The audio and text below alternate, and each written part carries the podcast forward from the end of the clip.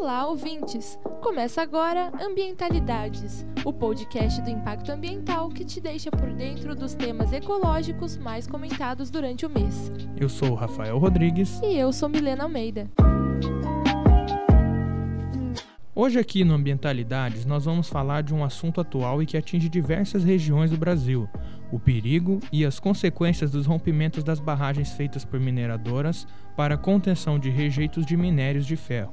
Estima-se que no Brasil ocorra o rompimento de uma barragem a cada dois anos, causando grandes danos ambientais ao país, além de perdas irreparáveis para a população do local atingido.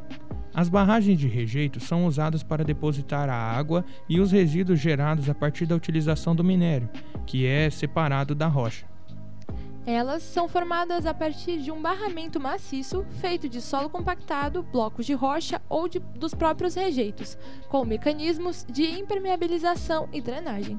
A parte sólida se acomoda no fundo da barragem e a água é reutilizada no processo de mineração ou devolvida ao meio ambiente. A mineração é um setor de grande importância para a economia brasileira. São investidos cerca de 300 milhões de dólares por ano em barragens no Brasil. Além disso, o setor gera cerca de 180 mil empregos diretos, sendo responsável por 4% do PIB e 25% do saldo comercial do país. Várias cidades pequenas que têm mineradoras em sua região dependem dessas empresas. Brumadinho, por exemplo, cidade de Minas Gerais, onde houve rompimento de barragens no início de 2019, tinha 60% de sua arrecadação proveniente da mineração, que gerava cerca de 2 mil empregos. Mas o custo pela falta de manutenção das barragens e prevenção de riscos é alto. Em Brumadinho, Minas Gerais, após o rompimento da barragem, foram confirmadas 241 mortes além da contaminação do rio Paraueba, que abastecia a cidade. As barragens são licenciadas pela Secretaria de Estado de Meio Ambiente e Desenvolvimento Sustentável de cada estado. Porém, a responsabilidade de fiscalizar as barragens é federal, feita pela Agência Nacional de Mineração. Após o desastre de Minas Gerais, a agência soltou um comunicado dizendo que vão reforçar a fiscalização e alterar a legislação buscando prevenir novos rompimentos de barragens, mas nada foi feito até o momento. O Ambientalidades falou com o biólogo Osmar Cavassan para saber de quais formas pode-se evitar o impacto ambiental causado pelo rompimento de uma barragem. O rompimento das barragens, eu acredito que a engenharia ela deve ter um protocolo baseado em normas técnicas que, se obedecidas corretamente, reduz bastante a chance de acidentes desse tipo. O que as empresas responsáveis pelas barragens podem fazer para diminuir os danos no meio ambiente, tanto no momento da prevenção quanto posteriormente ao rompimento? É claro que evitando-se o acidente, o ambiente ele não será modificado por conta das ações né, desses rompimentos. Mais uma vez acontecendo o acidente, é, pouco pode se fazer. Na realidade, a natureza ela tem um tempo, ela vai modificar-se evidentemente, e as medidas tomadas são mais de ordem de reparação dos danos ocasionados e do que de prevenção. É, principalmente os ecossistemas tornam-se é, diferentes dos anteriores e todos aqueles que direta ou indiretamente interagem com esses ecossistemas serão afetados. Medidas reparadoras ou compensadoras para aqueles que forem prejudicados poderão ser tomadas. Por exemplo, a população ribeirinha que vive da pesca de um rio outrora viscoso, a ela deve-se oferecer uma alternativa de sustento. O rompimento de barragens tem se tornado cada vez mais recorrente nos últimos anos. Existem diversos motivos para uma barragem romper, mas os três principais são galgamento, erosão interna e falhas estruturais. Terremotos e tempestades também podem ocasionar esse desastre ecológico. Isso acontece porque quando há uma falha tecnológica no sistema de barragem, ela se intensifica com a ocorrência de abalos naturais. O galgamento, por exemplo, acontece quando uma certa quantidade d'água atravessa a barragem e acaba amolecendo a estrutura, naquelas que são formadas por sedimentos. Já a erosão interna consiste no arrastamento de partículas do solo através da passagem de água no aterro da barragem ou na sua fundação. Essa erosão pode se agravar devido a falhas nos sistemas de drenagem, como por exemplo quando os filtros ficam entupidos. O problema é o acúmulo de água que deixa a estrutura da barragem instável, aumentando as chances de um rompimento. O rompimento de uma barragem traz graves consequências ambientais e sociais. Na cidade mineira de Mariana, por exemplo, o conteúdo dentro da barragem liberou o equivalente a 25 mil piscinas olímpicas de uma mistura de óxido de ferro, água e lama. Os rejeitos liberados destroem áreas florestais, rios, lagos e construções. A lama seca forma um efeito similar ao do cimento, deixando o solo infértil e impossibilitando que plantas cresçam. O Ambientalidades de hoje trouxe ao estúdio também o agrônomo Aloísio Costa Sampaio, para nos explicar um pouco sobre essa situação. Olá, Aloísio!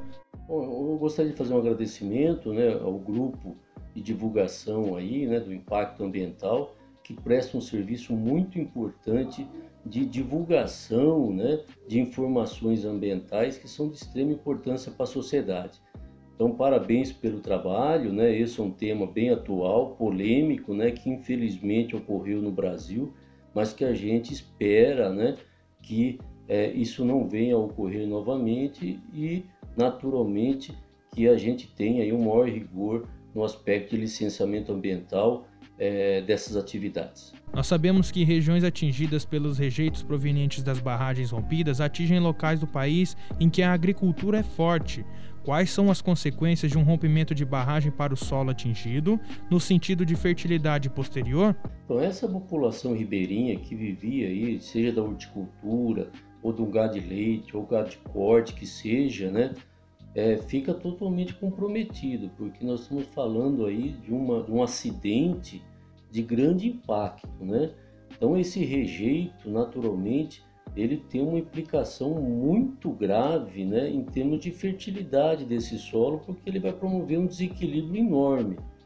Naturalmente, nós teríamos que fazer uma análise da composição química desse rejeito, né, para ter mais solidez em termos de impacto, mas naturalmente a gente sabe pela mídia que tem aí presença de ferro em alta proporção, de manganês, então esses elementos, eles em, em, em concentração elevada, como é o caso específico, ele vai inviabilizar totalmente né, uma recuperação é, e um desenvolvimento natural é, de qualquer tipo de produção ali, né, seja um cereal, oleaginosa, hortaliça ou mesmo a questão de pastagem, né, em termos de, de, de, de contaminação futura desse animal e, consequentemente, é, do seu uso, né? Então, é infelizmente foi um acidente aí que causa um, um, um impacto muito forte na zona rural também. E quais podem ser os efeitos do rompimento de uma barragem para a vegetação do local? A capacidade de regeneração da natureza, felizmente, é, é uma benção, né? Ela tem aí instrumentos de, de, de regeneração, de acomodação muito positivos. Mas como é um caso totalmente atípico, né? A gente não tem, por melhor que seja, uma revisão de literatura, estudos, pesquisas que tenham desenvolvido né, com relação a impactos em áreas de preservação permanente, como essa vegetação ribeirinha né, de Minas Gerais, é, eu acredito que dificilmente algum pesquisador ou técnico especialista na área vai ter como responder com segurança o impacto direto sobre essa vegetação. Quer dizer, isso daí vai precisar de um monitoramento, um acompanhamento, mas é, o impacto, como diz na outra resposta, foi muito agressivo. Quer dizer, no, no, no, olha, as duas barragens que infelizmente se romperam, né, foi de um volume muito grande de rejeito. Então, infelizmente, isso vai levar alguns anos aí para uma recuperação é, dessa área. O rompimento de barragens gera também impactos sociais diretos e indiretos. A força da lama arrasta propriedades e bens materiais. podendo haver mortes, pois os rompimentos geralmente não são premeditados. As famílias que moravam próximo à região de Mariana tiveram problemas com o abastecimento de água, pois a água tinha como fonte os rios afetados e estavam imprópria para o consumo. Algumas famílias tiravam o sustento do rio, por meio da pesca, por exemplo, e agora não teriam mais essa fonte de renda. A lama, formada pelo contato da água contaminada por rejeitos com a terra, pode atingir rios e mares, matando milhares de peixes por falta de oxigênio e afetando a cadeia alimentar. Osmar, como biólogo, como você avalia o tempo para que a natureza se recupere desse tipo de contaminação? O tempo de recuperação é incerto. É claro que quanto maior o dano, maior tempo para a recuperação. A recuperação, ela deve ser entendida do ponto de vista ecológico como necessariamente uma nova situação onde componentes bióticos e abióticos voltem a interagir naquilo que é equilíbrio ecológico. Na realidade, o equilíbrio ele não é estático, ele é dinâmico. Mesmo não havendo uma ação do homem como essa, ele modificar-se-ia com o tempo. Só que a ação, o, dano, é, acelera essas mudanças. Então, é claro que alguns organismos novos que não existiam na região, por conta da modificação, agora encontram condições favoráveis, começam a viver naquele ambiente, e outros outrora existentes, assim que as limitações impostas pela, pelo acidente deixarem de existir, eles voltam a ocupar aquele meio e interagindo com as, aqueles que chegam é, por conta justamente das condições favorecidas pelo próprio acidente. É, o tempo é incerto, depende do tipo de ecossistema, depende da extensão do dano, da fragilidade ambiental e do potencial de recuperação. Há possibilidade de a cadeia alimentar devastada pela lama entrar em equilíbrio novamente? Bom, é claro que as cadeias alimentares mais simples, elas terão um tempo menor de ocupação uma modificação, como falei anteriormente, ela pode em breve permitir a ocupação de alguma forma de vida mais resistente. E outras que chegam e dela depende com elas interagem, você tem inicialmente uma cadeia alimentar bastante simples. Com o tempo, elas tornam-se mais sofisticadas e nós vamos ter teias alimentares que vão se desenvolvendo, não necessariamente como as anteriores a chance de voltar a ter as mesmas características ecológicas que existia antes do acidente é mínimo. É, as chances são mínimas. Toda barragem possui um risco inerente de se romper mas os rompimentos podem ser prevenidos se as empresas seguirem determinadas medidas de segurança. Contratar profissionais especializados em contenções é um bom avanço para evitar problemas técnicos. Maior controle e fiscalização nas barragens e das empresas que as constroem é outro método eficaz. As empresas devem realizar inspeções e revisões frequentes para assegurar a estrutura da barragem. Além disso, planos emergenciais devem ser estabelecidos nas áreas de risco. Esse plano funcionaria, por exemplo, como um cadastramento de cada cidadão que mora perto das áreas de risco. Eles aprenderiam como reagir e para onde fugir numa situação de risco. E em caso de rompimento, a empresa deve indenizar os moradores afetados pela tragédia. A legislação ligada a esse processo deve ser atualizada para penalizar as empresas que não sigam as medidas de segurança e que elas paguem as indenizações. Mesmo sendo imprevisível a queda de barragens, deve-se agir de modo que os riscos sejam os mínimos possíveis. Assim, aumentando a previsibilidade dos problemas para reduzir os efeitos de tragédias como a de Mariana em 2015. O Ambientalidades agora analisa as obrigações legais das empresas responsáveis pelas barragens que se romperam, com as pessoas atingidas e com o meio ambiente contaminado.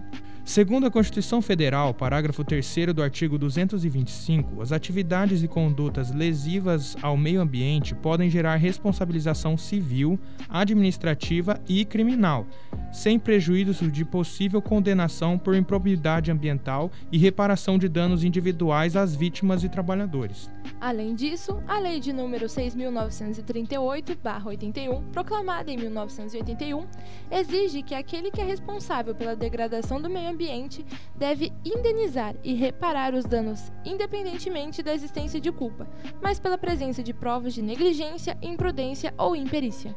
No caso do rompimento em Mariana, a mineradora responsável pela barragem, a Samarco, foi legalmente obrigada a pagar 13 multas que resultam em 300 milhões de reais cedido em indenização às vítimas. A Samarco também ficou responsável por obras de drenagem e contenção da lama contaminada, mas não há confirmação de que as obras tenham sido finalizadas e bem-sucedidas. Já o caso do rompimento em Brumadinho, no início de 2019, cuja responsável pela barragem é a mineradora Vale, ainda está sendo analisado pelas autoridades, mas entre as medidas impostas à mineradora está a indenização ao Estado de Minas Gerais, que teve que arcar com os gastos para resgate de vítimas. Antes de finalizarmos essa primeira edição do nosso podcast, depois dessa conversa sobre os rompimentos das barragens, vamos para o Giro Ambientalidades do mês de maio, com as nossas repórteres Letícia Alves e Mariana Davi. Olá, Milene e Rafael. Olá, ouvintes. Eu sou a Letícia Alves. E eu sou a Mariana Davi. Vamos começar o nosso Giro Ambientalidades de maio. No dia 7 de maio, o Ministério do Meio Ambiente bloqueou 95% de quase 12 milhões de reais que seriam utilizados em políticas sobre mudanças climáticas do Brasil. Segundo o Ministério do Meio Ambiente, o corte aconteceu em todos os ministérios e este está entre os menos afetados. Com o corte, serão prejudicadas ações voltadas para a implementação da Política Nacional de Resíduos Sólidos, a prevenção e controle de incêndios florestais e também o Programa de Apoio à Criação de Unidades de Conservação. Os sete ex-ministros do Meio Ambiente se reuniram no último dia 8 de maio em ação inédita para declararem preocupação com o desmonte ambiental no país. O encontro aconteceu no Instituto de Estudos Avançados da Universidade de São Paulo e contou com a presença do ex-ministro Rubens Recupero, Sarney Filho, José Carlos Carvalho, Marina Silva, Isabela Teixeira e Edson Duarte. Os ministros afirmaram que o governo vai acabar com o que é estratégico para qualquer país: a educação e o meio ambiente. Representantes das vítimas do rompimento da barragem de Vale em Brumadinho foram ouvidos por membros da CPI da Câmara Federal no último dia 13 de maio. A audiência pública prevê 120 dias de encontros, vistorias, convocações e diligências. Os depoimentos serão incluídos nos relatórios de atividades do colegiado, para nortear as investigações sobre as causas e responsáveis pela tragédia ocorrida em 25 de janeiro de 2019. Comissão de Assuntos Econômicos discute projeto de lei para prevenção de desastres naturais.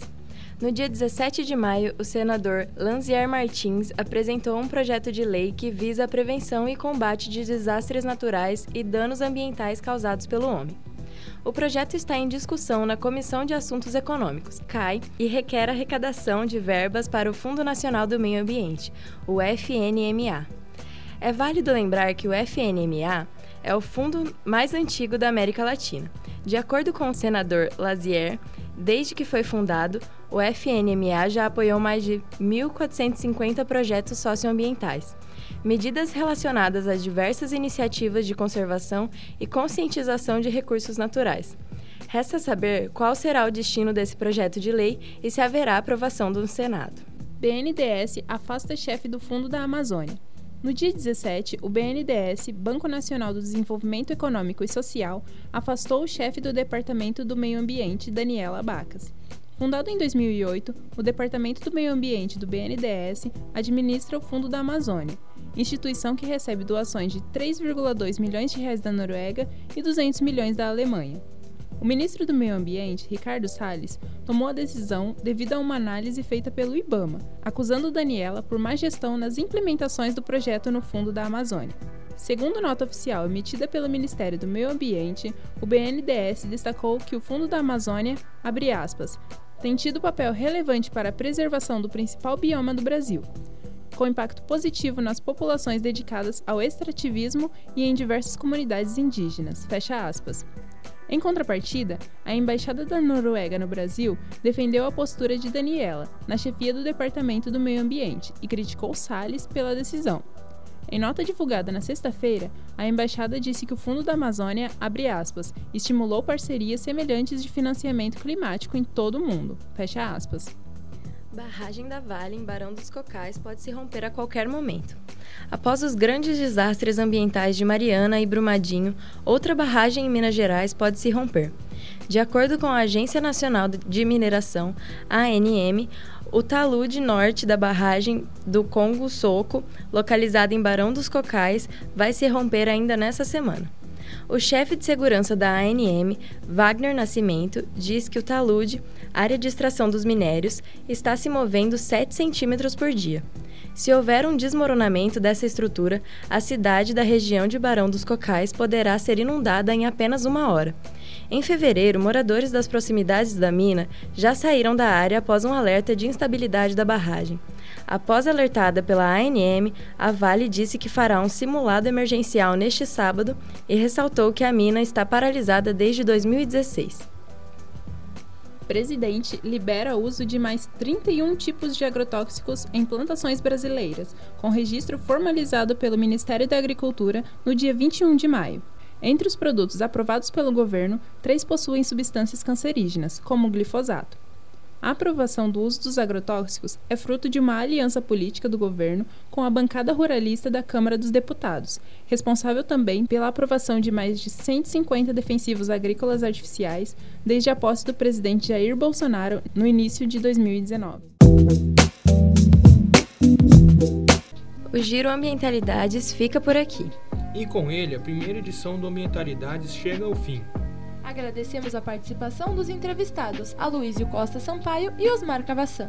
Agradecemos também a colaboração da equipe do Impacto Ambiental, em especial dos repórteres Gabriel Delgado, Giovanna Fotopoulos, João Macruz e Letícia Alves, e da repórter e pauteira Mariana Davi. Produção de Rafael Rodrigues. Edição e trabalhos técnicos Milena Almeida. Eu sou Rafael Rodrigues. E eu sou Milena Almeida. E, aí, o que, que você fez pelo meio ambiente hoje?